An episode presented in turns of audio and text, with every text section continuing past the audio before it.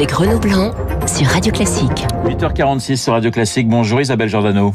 Oui, bonjour. Bonjour Béatrice Houchard, merci. Bonjour Renaud. D'être en ligne ce matin avec nous. On va euh, parler évidemment des annonces euh, d'Edouard Philippe avec cette phase 2 du déconfinement, mais bien évidemment, euh, ben, je vais vous demander ce que vous inspire cette disparition malheureusement de, de, de Guy Bedos. Qu'est-ce que vous retenez, Béatrice? Vous retenez l'acteur, la scène, l'Algérie ou la, politique quand, on évoque Guy Bedos pour vous? Oh, C'est difficile de, choisir de choisir entre tout ça. Ce que je moi, je regrette un peu que peut-être son côté militant politique l'ait, peut-être empêché de faire une carrière de comédien plus importante. C'est-à-dire que, notamment dans les années 80, il se soit beaucoup focalisé sur, euh, euh, notamment avec sa, sa, revue de presse sur scène qui était euh, qui était extraordinaire, mais qu'il soit beaucoup focalisé sur les sur les sujets politiques, peut-être au détriment de, de, textes non politiques, comme il en a comme il en a fait aussi, et, d'une carrière peut-être plus plus plus importante. C'est vrai, Isabelle, que quand on regardait, je regardais ce matin finalement les, les films, il aurait pu, c'est vrai ce que dit Béatrice, avoir une carrière encore plus grande au cinéma? Oui, moi je l'ai connu sur la fin de sa vie avec des films, notamment il y a eu un film quand même qui a eu un grand succès, ça s'appelait Ici on vivait tous ensemble avec un super casting, il y avait Pierre Richard, Claude Rich, Jane Fonda, Géraldine Chaplin.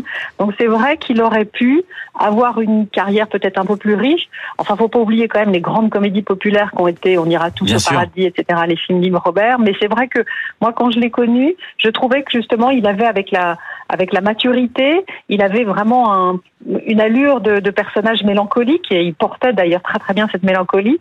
Et je, le, je me souviens aussi d'un film où il parlait justement de l'Algérie et de, du FLN. Ça s'appelait Sous les pieds des femmes de Rachida Krim. Et on, aurait pu imaginer effectivement euh, une autre dizaine de films sur ces sujets-là avec euh, de vrais rôles de la maturité. C'était un grand acteur et un grand scénariste. Hein. C'est lui qui avait écrit euh, Dragé au poivre. Alors justement, oui, c'est un film d'ailleurs assez étonnant, hein, Dragé au, poivre, qu'il faut absolument revoir. Sur l'Algérie, je vous propose un, petit extrait. Nous sommes en 1988. Il fait un voyage en Algérie avec son fils euh, Nicolas. D'ailleurs, il est interrogé par euh, Mireille, euh, pardon, Mireille Dumas, pardonnez-moi. Et voilà ce qu'il dit sur l'Algérie après s'être baladé dans sa ville natale, Alger. Je me suis baladé dans Alger hier. Euh, j'ai été pris par moments d'excès de, de, rage. Euh, c'était une des plus belles villes de France, Alger. Et l'absence des Français est une chose euh, absolument scandaleuse. On aurait pu faire l'économie de cette guerre et les Français, certains Français en tout cas, devaient rester ici.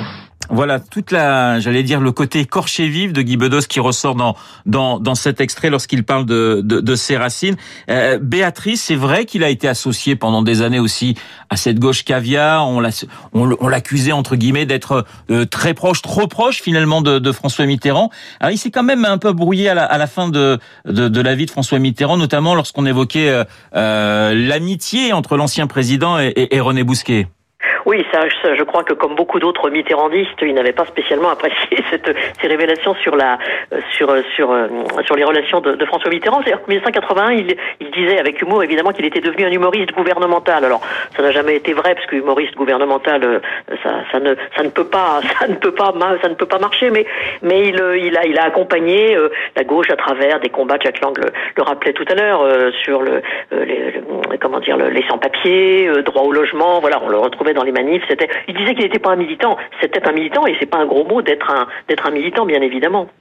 Isabelle, il a, on a, on a perdu il y a quelques jours Jean-Loup Dabadi. On ne peut pas ne pas associer les deux hommes, c'est-à-dire Guy Bedos et Jean-Loup Dabadi. Ils étaient très proches. Ils ont beaucoup travaillé ensemble. Oui, c'est vrai qu'au-delà du rire et de la comédie, il y, a, il y a, ce goût des mots, le goût de la langue française, et puis euh, cette euh, fureur de vivre. Hein. Vous avez cité la une de Libération, la rage de rire, la rage de vivre. Moi, c'est une photo de Paris Match qui a attiré mon attention hier soir, où on voit Belmondo, Dabadi, mais aussi l'autre génération. Il y a Jean Dujardin et Nicolas Bedos, et ils sont sur un canapé en train de rigoler. Et effectivement, on a l'impression que c'est un peu les, les, rois du pétrole. Ils ont, ils ont trouvé effectivement euh, cette sève, la joie de vivre. Je reviens justement aux années algériennes. Je pense qu'il est vraiment algérois profondément. Vous savez, il y a un truc qu'on appelle l'humour algérois qui est très mordant, très piquant parce qu'ils savent rire de leur désespoir et de leur situation de vie qui sont voilà souvent désespérantes. Et ils le faisaient très très bien, de mélanger le rire et la mélancolie. Et puis ce côté mordant que Jacques Lang, c'est vrai, a, a évoqué, très sulfureux. Moi, je repense juste à deux sketchs et je me demande si aujourd'hui on pourrait utiliser ces mots-là, puisque je parlais du goût des mots. Toutes des salopes, euh, qui était un sketch. Je suis désolée hein, pour le. Euh, mais je m'en souviens très bien de ce sketch. Oui, oui. Sur la misère sexuelle, vous voyez, on est vraiment au cœur de la France des années 60, post-libération sexuelle. Et puis ces célèbres vacances à Marrakech. Et puis voilà, sa manière de dire il y a trop de noirs, il y a trop d'arabes. Euh, je, je, trouve que c'est très inspirant pour la génération d'aujourd'hui de se dire euh, qu'effectivement on peut se, on peut rire de tout, se moquer de tout sans, sans, hésiter, en tirant à vue. Et puis on en a parlé un petit peu hier avec Guillaume Durand. C'est très inspirant aussi pour des artistes engagés de pas juste être pétitionnaires euh, de manière éruptive, euh, épidermique, mais de voir vraiment que Piccoli, Bedos ont vraiment été profondément et sincèrement engagés pour des grandes causes, pas juste pour des épiphénomènes qui font juste une tribune qu'on a oublié le lendemain. Alors, on va passer sans transition à, à Édouard Philippe. Hein, on passe de Guy Bedos à, à Édouard Philippe. L'opinion titre une France placée en, en liberté conditionnelle pour évoquer euh, donc cette phase 2 du, du déconfinement. Euh, je trouve le, le, titre assez bien trouvé, euh, Béatrice. Liberté conditionnelle. Vous l'avez trouvé comment justement le Premier ministre? Plutôt plutôt prudent, euh, mais euh, mais plutôt juste dans ses mots? Moi, je l'ai trouvé assez, assez juste, assez. Alors, euh, comme euh, je crois que c'est Guillaume Tabar qui disait ça tout à l'heure, c'est la première fois que qu'Edouard Philippe vient nous annoncer des bonnes nouvelles. Donc, euh, c'était ça. Je crois que tout le monde a, a, surtout retenu le mot liberté, même si c'est conditionnel. Je l'ai trouvé assez juste, rassurant, sans être exubérant, sérieux, solide, comme comme je pense il l'a il l'a été pendant toute cette crise. Oui, effectivement, la liberté va redevenir la règle et l'interdiction l'exception. C'est une phrase que forcément on a on a retenue hier. Il a ouvert son intervention par cette, par cette phrase, en effet. Isabelle, euh, il y a plutôt des bonnes nouvelles hein, du côté de, de, de, la culture. Alors, on, on, va encore patienter, mais voilà, la, la réouverture des salles de cinéma, c'est pour la, la, la, fin juin. Ça arrive tard, mais mais on, on, avait peur que ça arrive beaucoup plus tard. On parlait de septembre, à un moment, voire octobre pour pour les cinémas. Le 22 mmh. juin, c'est voilà. Est-ce que vous êtes voilà, est-ce que vous avez poussé un petit ouf de, de, de soulagement tout de même hier? Ah oui, puis alors vraiment dans le secteur, euh, je peux vous assurer que tout le monde est très content puisqu'on attendait vaguement peut-être aussi ça pour le début juillet. Donc 22 juin, c'est une très bonne date. Tout le monde est en ordre de marche. Je vois déjà des distributeurs, des producteurs, euh, voilà, reprendre vraiment euh, les choses en main. On n'attend pas tout non plus des, des pouvoirs publics chez certains. Bien et sûr. chacun s'organise. Vous voyez, il y a les salles pâtées qui essayent d'organiser les choses avec une place sur deux, etc. Tout le monde essaye de de mettre, euh, comment dire, son son énergie euh, créatrice pour essayer justement de, de trouver des solutions pour relancer l'économie parce que c'est vrai que c'est un secteur qu'on a vraiment besoin. Mais j'allais dire que le plus dur commence peut-être parce qu'effectivement dans les théâtres ça va être très compliqué, il va falloir être très imaginatif et puis pour les acteurs ça va être quand même assez déroutant de, de, jouer dans des salles qui seront euh, au mieux à moitié vides. Il y a des solutions à inventer. Vous le voyez, les festivals de cinéma viennent de se, euh, de se, de s'allier, de se liguer pour créer ce festival en ligne qui s'appelle We Are One. Donc, on peut comme ça profiter, bénéficier encore euh, de ces festivals qui n'auront pas eu lieu. Euh, je, je, pense que c'est le moment ou jamais pour le monde de la culture de montrer à quel point ils peuvent être euh, inventifs. Euh, je le vois même avec les salles de théâtre, avec quelqu'un comme Jean-Marc Dumontet qui a de nombreuses salles de, de, de théâtre à Paris. Et chacun trouve des solutions à sa manière. Alors justement, vie presque normale, hein, a dit le Premier ministre Béatrice hier. Il a évoqué évidemment l'urgence économique et sociale.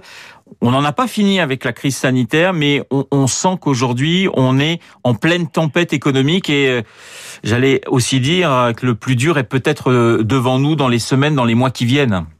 Ah oui, on risque de découvrir, euh, mais est-ce que ce sera vraiment une découverte, que le, que le remède, en l'occurrence le confinement, qui était très probablement euh, indispensable évidemment pour, pour euh, éviter, euh, éviter une catastrophe plus importante, bah, que le remède risque d'être pire que le mal, puisque le, la crise économique dont Édouard Philippe a parlé hier, dans les précédentes interventions, il restait toujours sur la crise sanitaire. Hein. Là, hier, il a abordé le, la question économique, et quand on voit les premiers chiffres de licenciements chez Renault, quand on voit au niveau international tout ce qui, tout ce qui est annoncé de, de suppression d'emplois, quand on imagine les difficultés que vont avoir avoir les, euh, les petits commerçants, les bistrots et les restaurants qui vont certes rouvrir sous conditions, euh, mais beaucoup vont avoir beaucoup de difficultés. Je pense que là, cette, cette vague-là, elle va être terrible.